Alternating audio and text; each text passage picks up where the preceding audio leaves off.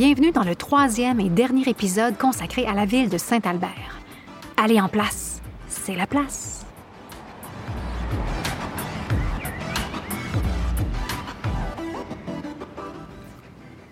On est donc entré euh, au Saint Albert Place.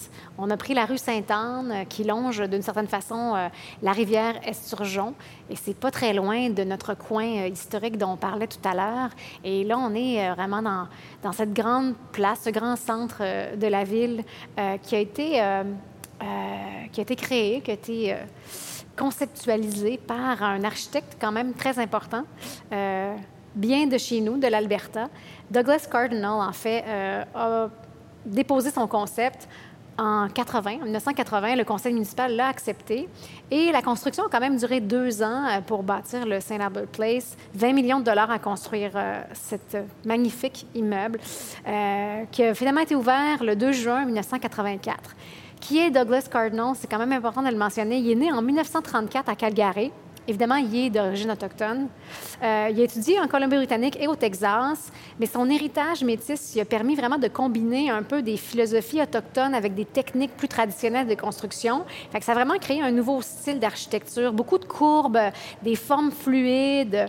Euh, c'est en fait des concepts qui ont demandé des technologies nouvelles à l'époque. Son cabinet a été parmi les premiers à utiliser des programmes informatiques de dessin architecturaux puis de design.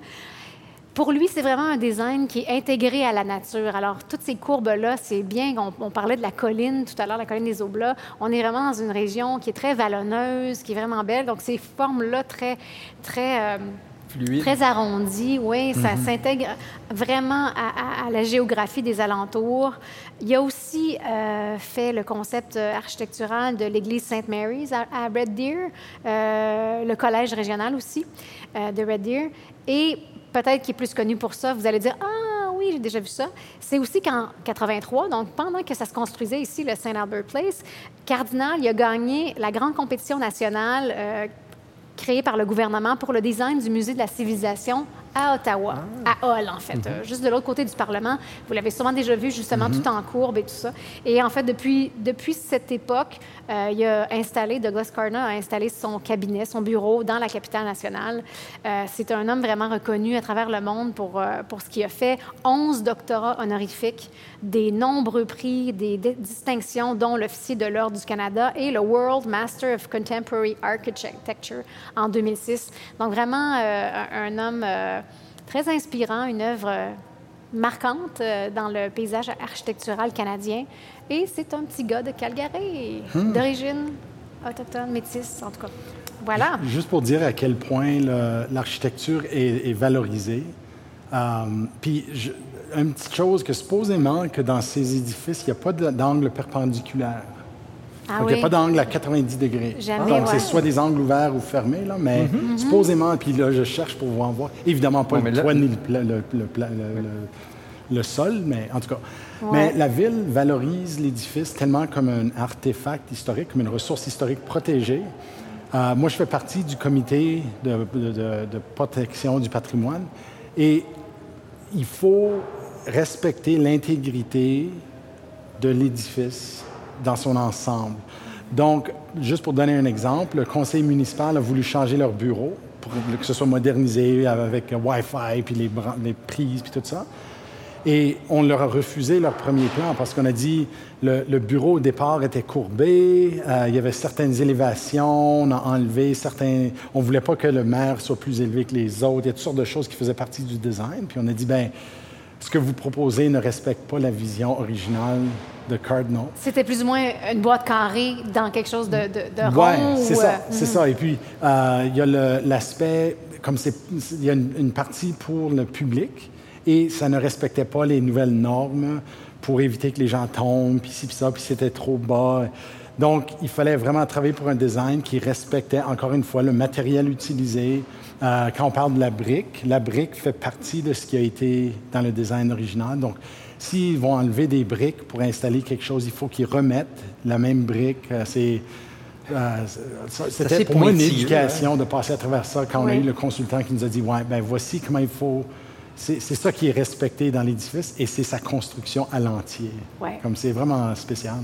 Tant mieux, parce que sinon, euh, justement, ça enlève la valeur de. Oui, puis tu peux commencer à voir comme un Frankenstein. On ajoute des morceaux, puis ça ne ressemble plus à sa vision.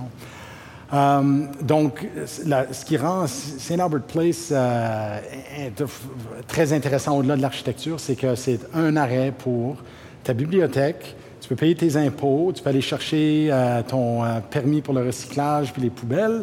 Tu peux aller euh, au musée Héritage, qui est un bout de l'édifice. Il y a toute une aile dédiée à, une société d'artisanat.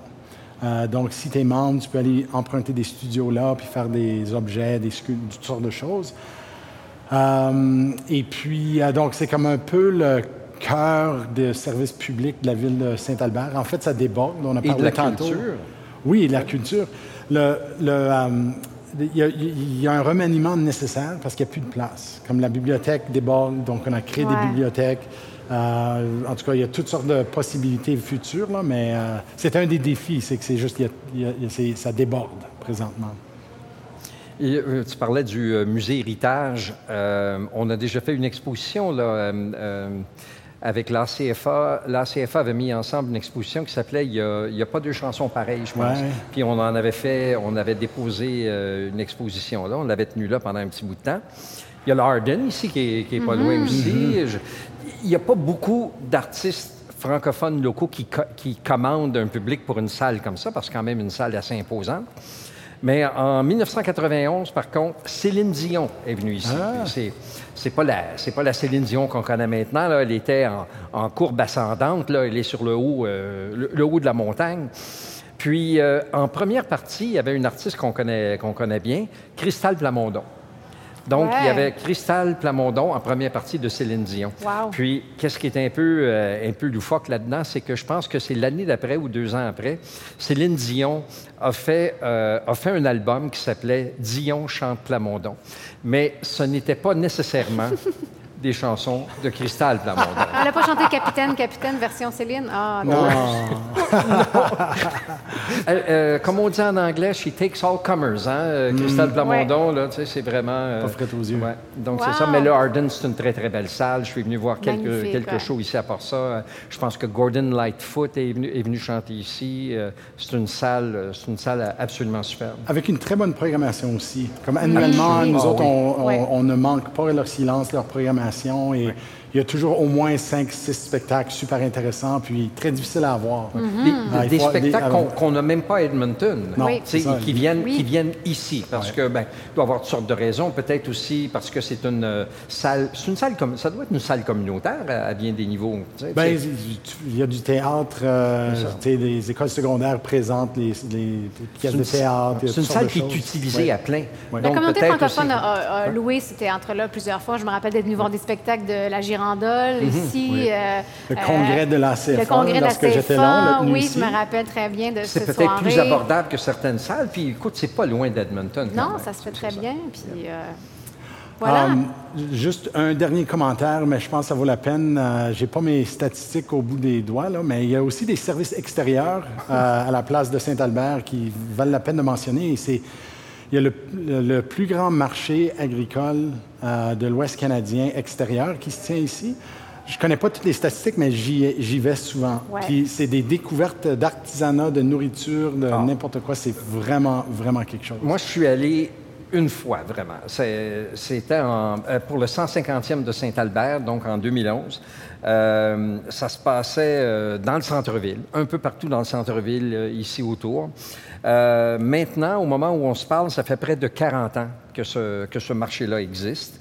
Cette année, parce que c'est 2020, on ne vous en parle pas tout le temps, mais c'est une année vraiment spéciale à bien des points de vue. Et cette année, ça n'a pas lieu au même endroit. Ça a lieu dans le stationnement de Service Place cette année. Puis, euh, plus mais ils sont ouverts. Ils sont ouverts quand même euh, du mois de juin au mois d'octobre. Ils ont ouvert au moment où est-ce qu'il fallait. En temps normal, il y a à peu près 270, euh, je ne sais pas si on peut appeler ça des commerçants ou des kiosques, euh, des, choses comme ça. Et ça accueille entre 15 et 20 000 euh, personnes chaque samedi. Wow! Ah oui, c'est extraordinaire. Puis je me souviens de la fois que j'étais venu, euh, c'était très civilisé, tout le monde est, super bien là-dedans, mais il fallait, on pouvait certainement pas courir, là. il fallait suivre euh, le courant. Et une chose que j'ai beaucoup aimé, c'est que c'est un marché qui euh, soutient beaucoup les, les, commerces locaux. Et en plus de ça, à tous les ans, ils, ils, font la collection de dons, ils ramassent des dons pour euh, la banque alimentaire. Euh, et, donc, ce seraient des, produits qui, euh, qui, seraient gaspillés sinon. Et depuis, et, depuis 2017, ils ont ramassé au-dessus de 16 000 livres de nourriture. Donc, 16 000 livres, c'est quoi? C'est à peu près, euh, c'est quoi ça en, kilos? Euh? Aucune idée. moi, moi non plus. Combien que c'est en litres? Je ne sais pas non plus. Moi, je, pense que c'est à peu près 7 euh, ou 8 000 kilos. Donc, Ce qui a vraiment relancé les marchés agricoles, c'était l'introduction de l'alcool. Donc, de l'alcool. Oui, les, les microbrasseries. Donc, les microbrasseries, les, distilleries. Donc, le fait qu'eux peuvent vendre au marché agricole, ça a comme fait une grande expansion ici, en tout cas. Puis, ils font un très bon marché. Excellent. Tu, parles des microbrasseries, puis là, tout à coup, je, je projette. Je sais qu'on n'est pas encore rendu là, mais je pense qu'on s'en va vers là tranquillement. Hein. Exactement. Je pense qu'il nous reste peut-être une étape. On va peut-être reprendre euh, euh, une rue pour revenir sur Perron Street éventuellement. Mais euh, donc, un dernier point d'arrêt, puis après ça, ben, on est en route probablement en voiture jusqu'au Endeavour Brewery. Et comment on commence à avoir soif? Là, c'est un peu l'heure. La journée s'est bien passée. Ça a été une belle journée, oui. nuageuse mais chaude par moment. Et un peu venteuse. Oui. Mais bon, ça va, on regarde elle. Oui, notre technicien. on continue? OK. Oui.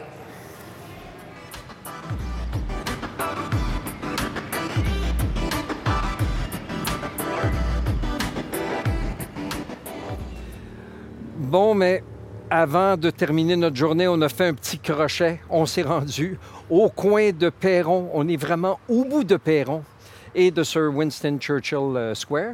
Puis, euh, on est au Clock Tower, l'horloge, euh, la, tour de l'horloge. Puis, j'ai été assez surpris. De, on se parlait tantôt. De, ça a une raison particulière. C'est pas rien qu'un endroit avec une horloge. Puis, si j'étais pour le décrire, là, imaginons, on est dans le film Back to the Future, puis on voudrait monter le Clock Tower, puis oh, toutes les choses qui sont arrivées, c'est ça ça ressemble un peu à ça. C'est vraiment vieux. Ben, excuse, c'est pas vieux. C'est, pour, ça rentre dans le caractère voulu historique, mais en fait, ça a été construit en 1995. Euh, il y a deux rôles, je dirais. Le rôle historique, c'est rendre hommage à Fleury Perron pour sa fabrique de briques. Donc, c'est tout fait en briques rouges et blanches. Euh, mais en fait, c'est un projet euh, financé à 95% par les commerces locaux et en partenariat avec l'Association canadienne de maçonnerie. Donc, euh, ils font l'étude. Ce qu'ils ont voulu, c'était de créer une structure par laquelle on peut mesurer les, les changements dans les briques. Donc, c'était parce que, je veux dire, pour n'importe quel édifice, c'est pas nécessairement la première chose à laquelle on pense, mais ici, on a installé des plaques en métal euh, d'une certaine qualité qui te permet de mesurer euh, à quel point les briques changent de forme et, et tout ça. Donc, euh, L'érosion avec la température, des choses comme ça, le, vent L'effet de tout ça, ouais, le vent, on, le vit un peu. Mais euh, donc, c'est intéressant. Connaissance Saint-Albert, je suis surpris. Ils ont dit oui à ce projet-là. Ils ont dit un genre de projet scientifique où, avec un appui, c'était quand même 400 000 la mhm. construction de cette tour ici. Mais, mais c'est, je trouve ça le fun. Moi, je trouve ça le fun de, faire quelque chose qui est à la fois, il y a une esthétique patrimoniale, euh, je dis bien esthétique parce que c'est quand même, il n'y a, rien d'historique strictement parlant. mais c'est du nouveau vieux. Oui, c'est ça. ça. fait partie maintenant, les gens disent ça fait partie de, du skyline, si on veut, là, de, de, de la ben silhouette euh, de la ville. Donc, c'est un point de repère aussi. Les gens voient le, pignon avec l'horloge dépassée. Puis c'est un professeur d'université, en fait, qui a fait la demande, qui voulait, qui voulait ça. Fait intéressant. Il aurait osé demander même, lui, je pense que le projet ultime, ça aurait été que la tour ait été construite une tour penchante, un peu comme euh, ah. la tour de Pise. OK, j'avais pas vu Là, le conseil municipal a dit non. un instant. Il fallait que ça reste classique quand même. Oui, oui. C'est pas mal dans le sens où je voudrais pas avoir un monument à quelque chose d'austère de, ou de sérieux ici, parce que c'est quand même pas évident de se rendre jusqu'ici. Tu es comme à l'autre bout du centre-ville. Mm-hmm. Comme Il faut vraiment venir ici pour ça. Donc, c'est le fun de mettre quelque chose qui est essentiellement un jeu, un jeu pour des vieux ingénieurs. Oui. Ils mettent ça ici. Et que ça quand même une utilité. Ça a plusieurs utilités. Et ça dit l'heure. Ça dit l'heure. Avant les cellulaires et les, smartphones. Oui. Bien, ça conclut quand même notre journée, euh, ben, notre trajet à pied sur une touche euh, légère et euh, scientifique à la fois. et là, maintenant, bien, on se dirige vers notre dernier point, notre dernier arrêt pour aller se rafraîchir le gosier à la Endeavour Brewery. Et peut-être parler d'un peu de hockey. Ah, peut-être. Et peut-être d'autres choses. Et peut-être d'autres choses.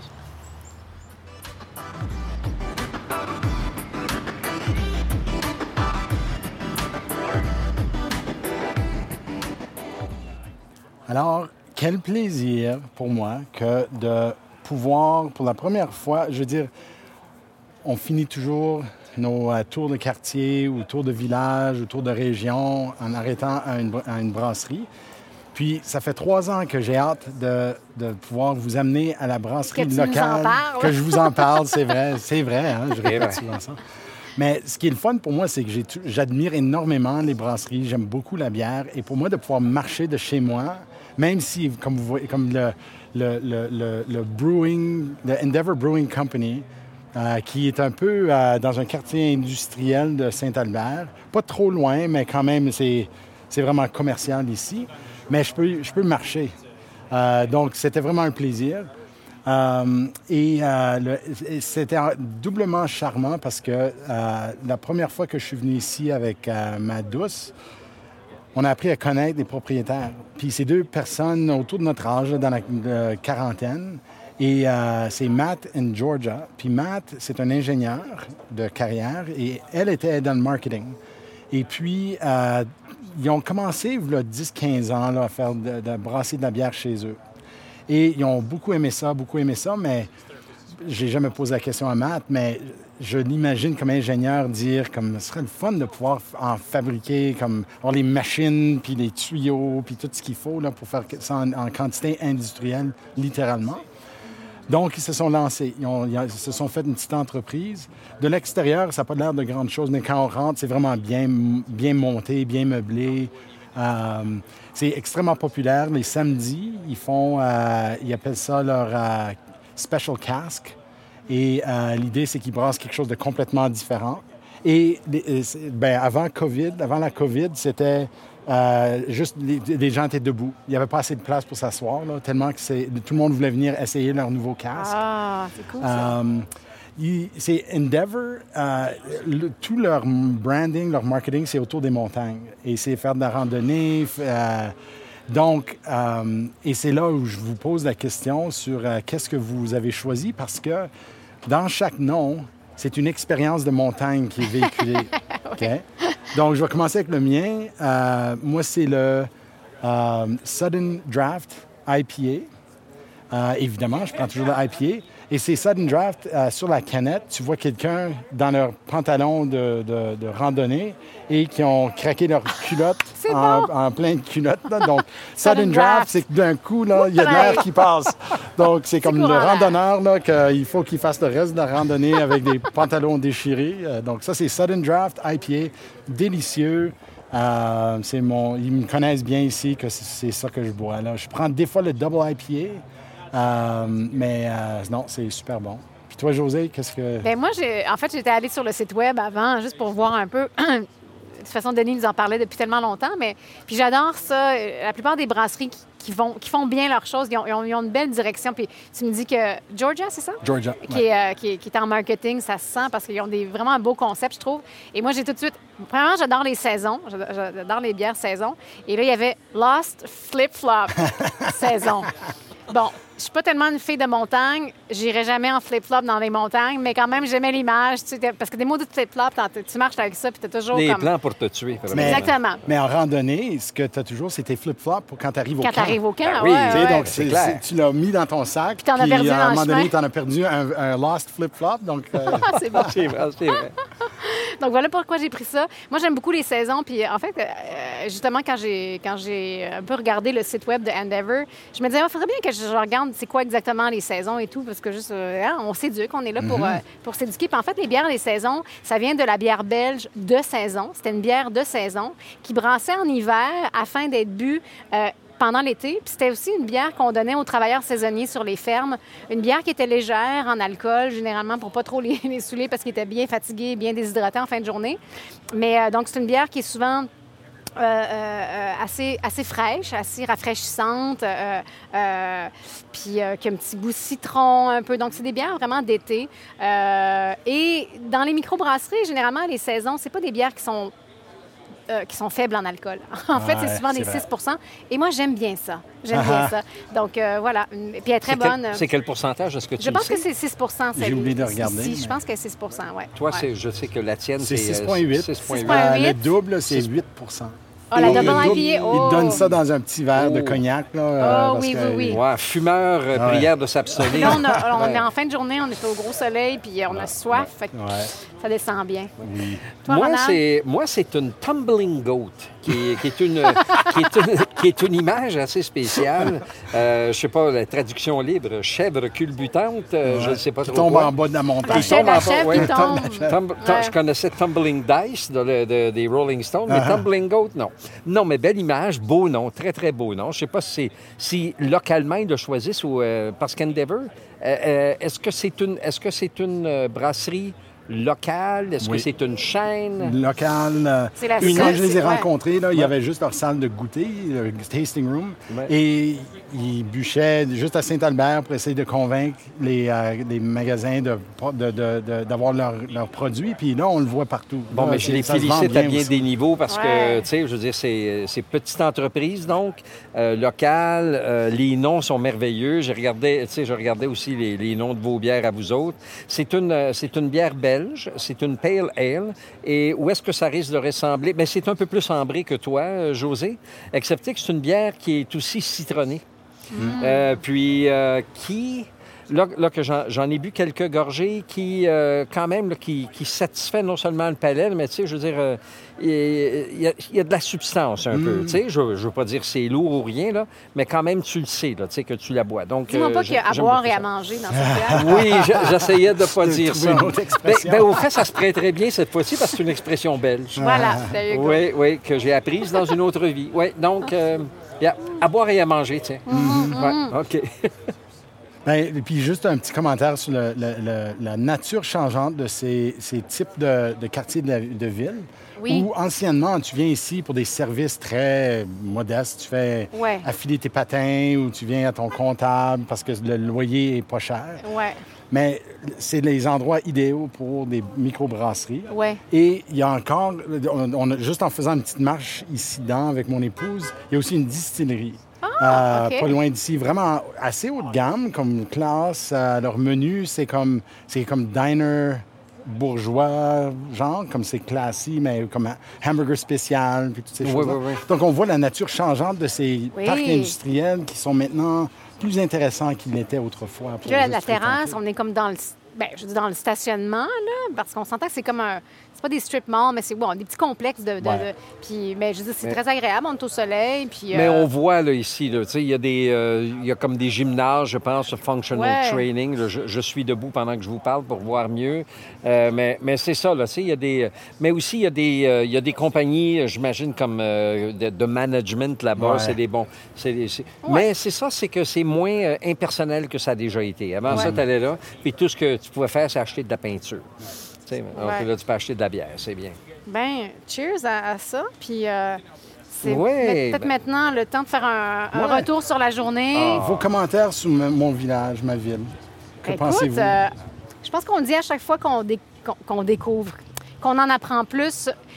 Je pense que c'est ça la clé de notre, même notre podcast. Quand on en apprend plus sur un endroit, on, l'aime plus, mm-hmm. on, l'apprécie plus. Puis vraiment, à la base, de passer par l'histoire d'une place, euh, ça nous fait apprécier l'endroit. On imagine, on voit comment ça, ça a évolué, on voit les gens qui ont. on apprécie l'effort qui a été mis justement pour faire avancer ces, mm-hmm. euh, ces choses-là. Oui, donc vraiment charmant. Je trouve que le petit centre-ville a vraiment énormément de potentiel, le, centre-ville de Saint-Albert. Puis. Euh, c'est une histoire fascinante, vraiment. Puis là, on se le disait même entre nous, parce qu'on a tous, on fait tout ça, on fait beaucoup de recherches, on lit plein de trucs. Évidemment, on peut pas parler de tout, mais il y, aurait tellement plus. Je me rends compte, on n'a même pas parlé de la rivière Esturgeon. En fait, aussi, le nom à la base, c'était Red Willow, mais en, en cri. Et là, je me j'ai ça dans mes notes quelque part et je ne tenterai pas d'essayer de dire comment ça se prononçait en cri, mais il y a tellement d'informations, plein, plein de personnages qu'on n'a pas abordés. Et, euh, jusqu'à ce matin, là, ça, c'était un peu, un peu ma crainte.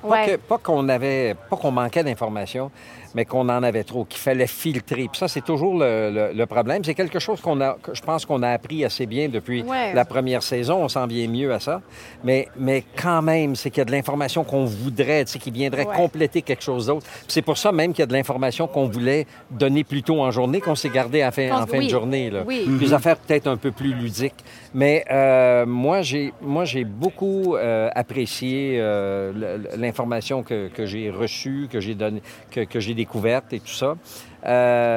j'ai toujours bien aimé Saint-Albert. Je pense que je suis rendu aussi à, ben, à, un âge, pas, nécessairement très avancé, mais à un âge où est-ce qu'on apprécie justement le rythme d'un endroit comme ça. Donc, moi, j'étais déjà vendu, mais je suis plus vendu encore. Alors, tu mentionnes, euh, de l'information supplémentaire ludique, là, tu m'intrigues. Bien, l'affaire, c'est qu'on. Euh, une chose, je pense qu'on s'est. Euh, par la force des choses, l'information qu'on avait, ça devenait souvent du name dropping. Tout à coup, on le fait aujourd'hui, c'est que là, tout à coup, il y avait Perron Street, il y avait ci, il y avait ça. Tout était relié à des noms. José, euh, pour s'en être parlé tantôt, je le sais qu'elle a, a, pris euh, note d'un paquet de, noms de rues et, mmh. de, et de places, tout ça. Je, lui laisse ça parce qu'elle va, va, le bien faire. Moi, de mon côté, c'est qu'on s'était donné, je pense que ça venait de toi, euh, l'information, euh, euh, Denis. Tu m'as donné le nom de Joe Benoit comme étant le premier joueur de hockey de la Ligue nationale qui venait de Saint-Albert. moi, évidemment, le, danger avec ça, puis c'est arrivé hier soir, c'est que j'ai embarqué sur l'ordinateur. Puis là, tout à coup, là, j'ai passé. Là, c'est les statistiques, c'est ici, c'est ça. Après ça, j'ai fait des recherches. Je me suis dit, est-ce que c'est vraiment le premier? C'est-tu le seul joueur? Puis euh, finalement, il y, a des joueurs qu'on prend pour acquis qui viennent d'ici. Parce que, tu sais, comme dans le cas de Mark Messier, euh, il y, a un bout de, y a un bout du euh, Saint Albert Trail qui porte son nom. Mais euh, là, je me suis dit, ben il sait pas ça, Denis. Fait que là, je suis allé là, puis non, effectivement, je m'étais trompé. Il vient pas d'ici. Il vient d'Edmonton. Mhm. Mais il a joué pour les Saints. Saint Albert Saints. Saint Albert Saints de, du junior euh, majeur. Junior ah, majeur. ben, junior A. Après ça, il y a euh, Jerome Iginla qui, lui, je me suis juste trompé à moitié. Il est né à Edmonton, mais il a vécu à Saint-Albert. Il fait tout son hockey mineur ici. C'est ça. Donc, c'est comme un gars de la place, euh, lui aussi. Et, si je peux euh, interrompre, excuse, mais euh, on vient juste de renommer un des... C'est pas une patinoire si impressionnante que ça, mais c'est comme l'endroit où le hockey mineur s'est passé depuis 50 ans. Puis on vient de renommer le Jerome McGinley Aikinsdale Arena. on, a, on, a, voulu garder le vieux nom d'Aikinsdale, qui veut rien dire selon moi, mais en tout cas... Euh, mais c'est ça, on vient d'ajouter son nom, qui est une honneur ici. C'est cool parce qu'il vient juste d'être intronisé au temple de la renommée du hockey, fait que j'ai trouvé, j'ai trouvé ça bon. Puis, euh, donc, Joe Benoit, juste pour euh, parler de lui, c'est le, le premier joueur de. C'est le premier Saint-Albertois euh, je sais même pas. on est des Saint-Albertins. C'est des Saint-Albertins. en plus d'être Albertins, vous êtes des Saint-Albertins. Des Saint-Albertins.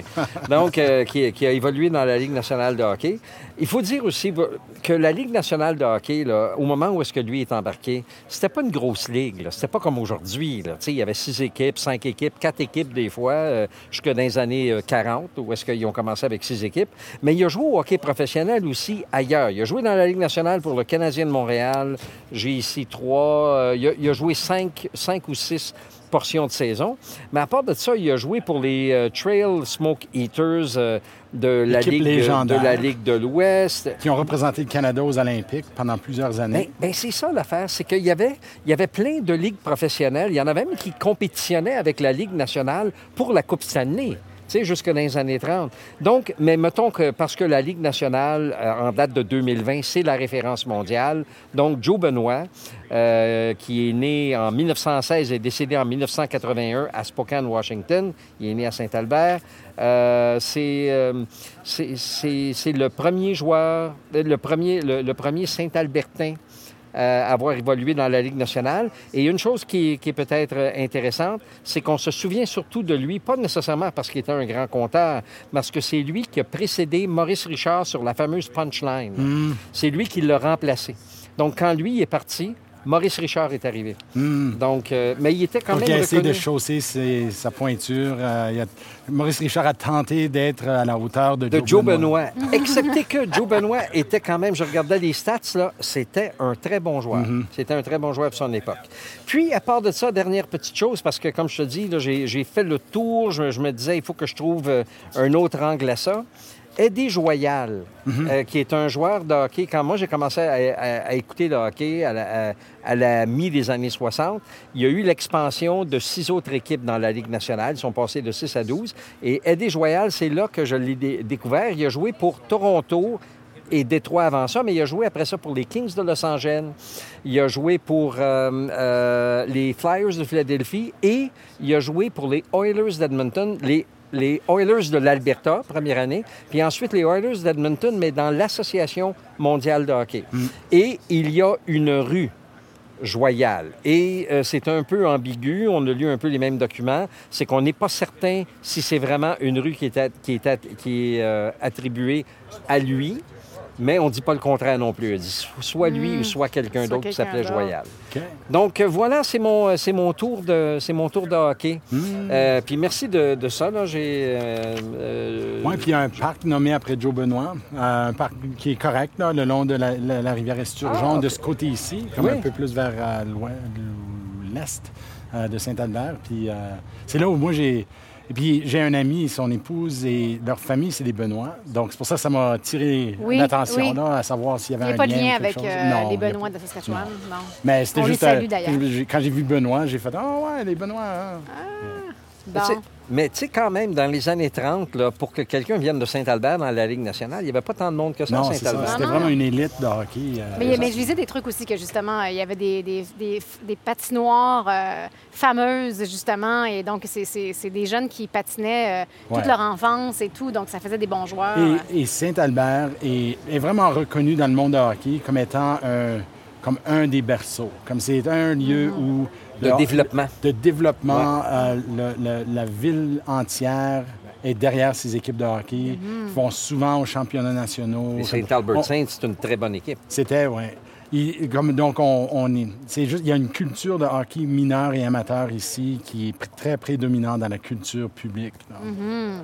Moi, deux choses que j'ai envie, j'ai envie de dire. Oui, Ronald a, présenté que je ferais un name dropping, mais je veux dire, euh, parce que quand je, quand je suis arrivée euh, en premier en Alberta, j'avais un copain euh, Saint-Albertin, anglophone. Et quand je venais chez lui à Saint-Albert, je regardais les noms de rues francophones, puis j'étais hey, mais je connaissais pas à l'époque tellement l'histoire euh, de l'Alberta, l'histoire euh, surtout pas de, Saint-Albert. Et je voyais tous les noms francophones, puis j'étais toujours comme...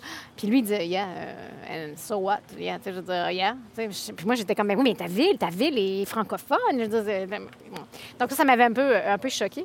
Mais donc, je ne vais pas énumérer, parce que j'ai fait un petit peu le l'exercice de, de, prendre en note tous ces noms francophones, Arcan-Châtelain, Curial, Delage, de l'île, de l'Orme, de Nau, de Rome, des Champs, des Jardins, des Lauriers, des Marais, Dion, du M, du Mai, du Mont, du Rang, du Rocher, du Rocher Fafard, Galarno, Grenier, Arnois, Huot, Joyal, Junot, la Belle, la Chambre, la Chance, la Croix, la Fleur, la Franchise, Lambert, l'Amoureux, la Pierre, la Rose, la Voix, le Blanc, le Mai, Léonard, l'Épine, l'Hirondelle, l'Oiselle, Marchand, No, Ouellette, Pagé, Paquette, Parent, Perrault, Primo, Renault, Riel, Taché, Versailles. Bref, et là, j'en... Une chance que ça, une chance que tu pas énuméré tout ça. Ça, c'est juste les petites rues. J'ai une chance que j'ai pas énuméré tout ça. Et je les ai toutes tapées en plus. Hein. Ça, c'est juste les petites rues parce qu'il y a les rues principales euh, euh, Gervais, Giroux, Grandin, Hébert, Leclerc, Levasseur, Poirier, Villeneuve. Mais quand même, euh, mais moi, il y a autre chose quand même qui me frappe dans cette journée-là. On fait, oui, beaucoup de name dropping, mais c'est que ah, on n'a pas beaucoup parlé de femmes. On parle de l'histoire, on parle de. Là, on vient de parler de joueurs de hockey. Tout est à leur honneur. J'ai pas de souci avec ça, mais évidemment, on parle. Dans l'histoire, on parle vraiment jamais des femmes. Puis là, j'ai fait quand même juste. Euh, famous Women in, St. Albert sur Google. Je veux dire, on a beau, on, essaie de les trouver. Mais dans cette grande liste de rues, quand même, euh, de, rues euh, nommées en l'honneur de certaines femmes, il y en avait certaines femmes quand même. Et, et, entre autres, ces fameuses sœurs grises. Mais je vais revenir à elles avant. Mais quand même, il y a quelques noms qui reviennent. Des Crescent, des pardon, Crescent. Et on pense que c'est, oui, pour la famille des Lauriers, mais peut-être aussi pour sœur Anne des qui était mhm. directrice d'école euh, en 1926-1927. Euh, il y a une Elise Place et on dit que c'est pour toutes les femmes fortes de la ville et aussi pour Élise Baudry, née à Saint-Albert et mère de 13 enfants morte en 1899. Donc, c'est toujours des choses un petit mhm. peu évasives. Euh, parce que, comme Denis nous le racontait, euh, quand on a nommé les rues des quartiers, on a fait cette chose qui est très intéressante quand même. C'est de, par exemple, un quartier qui s'appelle, tu disais Pineview. Donc, tous les noms de rues du quartier Pineview commencent par un P. Donc là, on est un peu allé chercher toutes sortes de, personnages dans l'histoire, de noms euh, propres dans l'histoire. Parfois, c'est le prénom, très souvent, c'est le nom de famille. Et on donne l'explication pourquoi cette rue s'appelle comme ça. Mais euh, quand même. Quelques noms intéressants qui sont sortis. L.K.'s Point, donc pour L.K. Blodgett, oh qui était une défenseuse de l'environnement présidente du Big Lake Environment Support Society. Donc, euh, bravo, LK. Euh, Muir Drive, euh, c'est un nom allemand, là. Muir? Muir? M-U-I-R? Muir. Je pense qu'on dirait Muir. Muir, c'est Henrietta Muir Edwards, qui était une des, des, des, fameuses, des Famous Five qui ont, qui ont travaillé pour faire reconnaître les femmes comme des personnes, en guillemets. Donc, il y a quand même quelques femmes qui ressortent et surtout nos chères sœurs grises. Euh, donc, il y a, il y a Greenlands White Spruce Park. Euh, pour les sœurs grises qui sont venues. Où on a rassemblé toutes les sœurs oh, grises. oui, mais ça, c'est une autre affaire aussi. Euh, il y a Alphonse Crescent pour sœur Marie-Jacques Alphonse, qui était une des trois premières sœurs grises. donc, donc, plusieurs comme ça. Emery Court, pour sœur Zoé Leblanc-Emery, qui est une des trois sœurs aussi. Donc, il y a quand même des, des mm. petits... Euh, euh, Dupuis Court aussi, on, dit que c'est pour la sœur Louisa Dupuis, qui était une des sœurs de la Charité de Montréal, une des sœurs grises, euh, était comptable, gérante de plusieurs hôpitaux en Alberta. Donc, quand même, il y a quelques petits noms comme ça qui sont... Mais on parle beaucoup, surtout, des sœurs grises. Et, vous vous rappelez, en début, en début d'épisode, on était au cimetière et on regardait c'est rangé. Il y en a peut-être cinq, six belles, six, belles grandes rangées. Chaque euh, prêtre oblat et frère, et frère et euh, bon tout ça, peu importe le rang, a sa pierre tombale unique et sur ces belles rangées, ça prend des mètres et des mètres. Et les sœurs grises, il y a une plaque pour toutes mais elles sont plus petites, hein? Elles étaient plus petites. Shut up.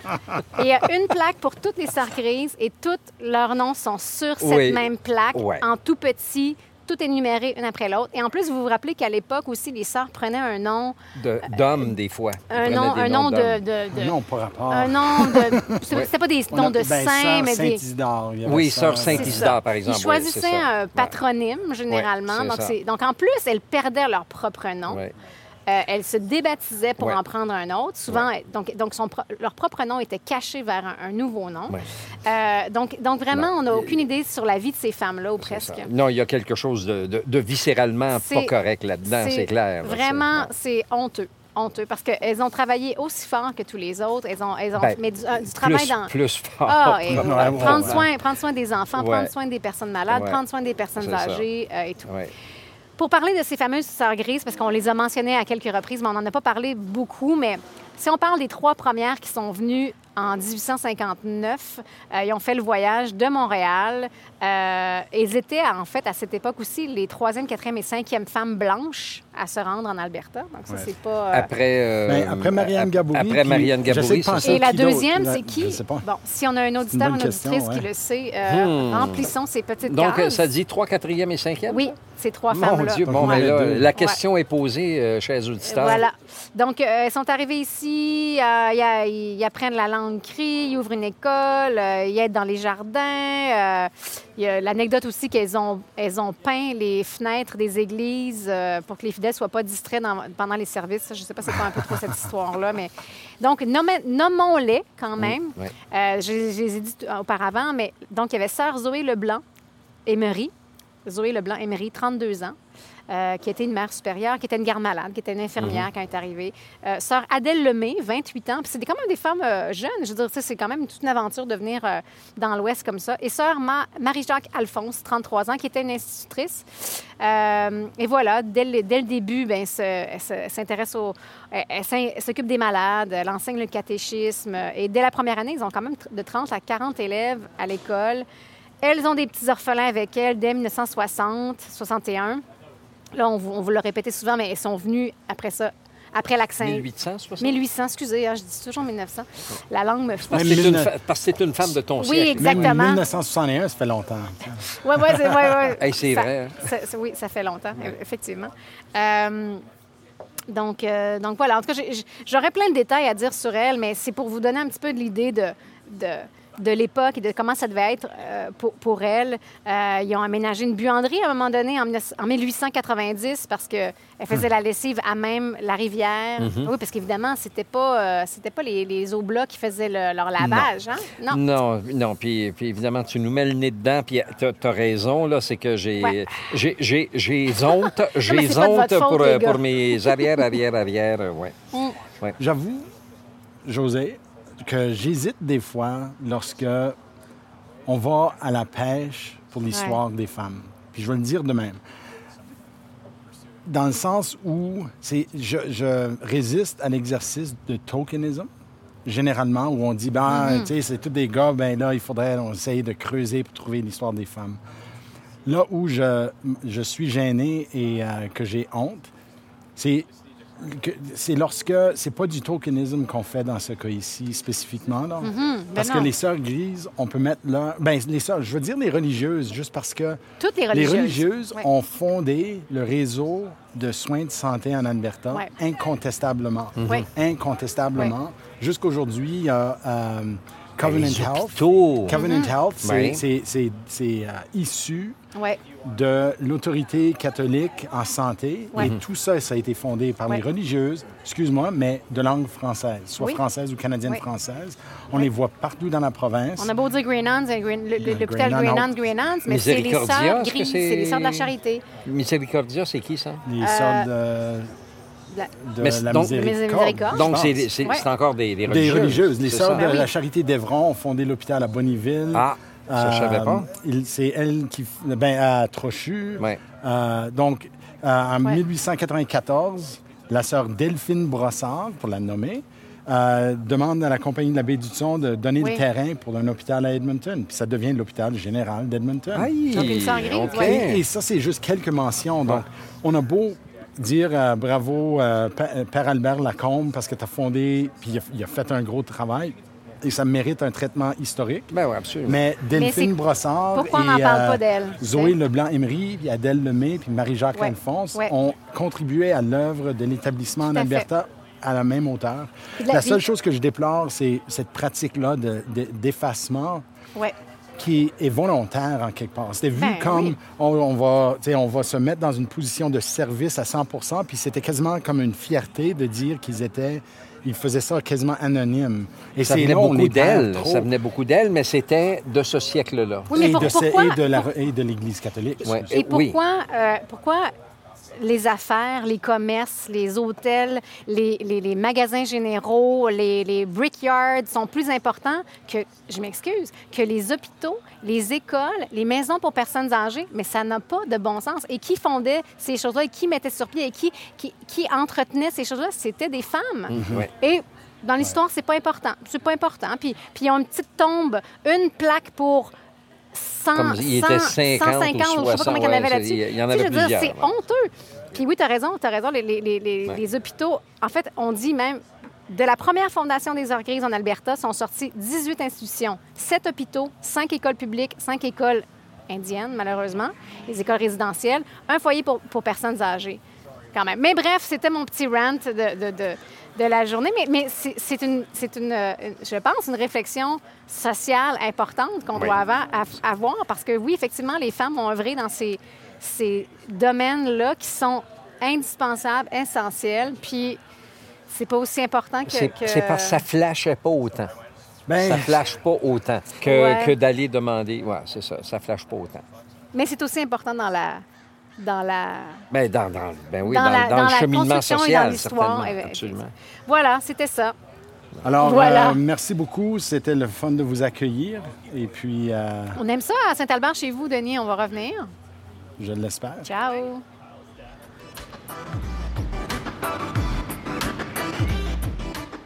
Merci d'avoir écouté le troisième épisode de La Place consacré à l'histoire de Saint-Albert. Si vous avez apprécié votre voyage avec nous, on vous invite à continuer votre périple dans le centre-nord de l'Alberta en écoutant les prochains épisodes qui portent sur la ville de Beaumont, en banlieue d'Edmonton.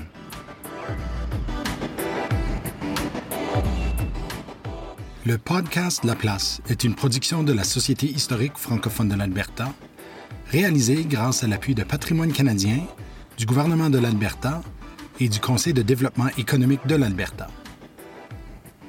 Les co-réalisateurs de La Place sont José Thibault et Ronald Tremblay. Le sonorisateur, monteur et génie des technologies en chef est Isaël Huard. Je m'appelle Denis Perrault, directeur général de la Société historique francophone de l'Alberta et producteur exécutif de La Place. Pour connaître nos sources et pour donner vos commentaires, rendez-vous à laplacepodcast.ca ou cherchez Histoire AB sur Twitter, Facebook ou Instagram pour nous suivre.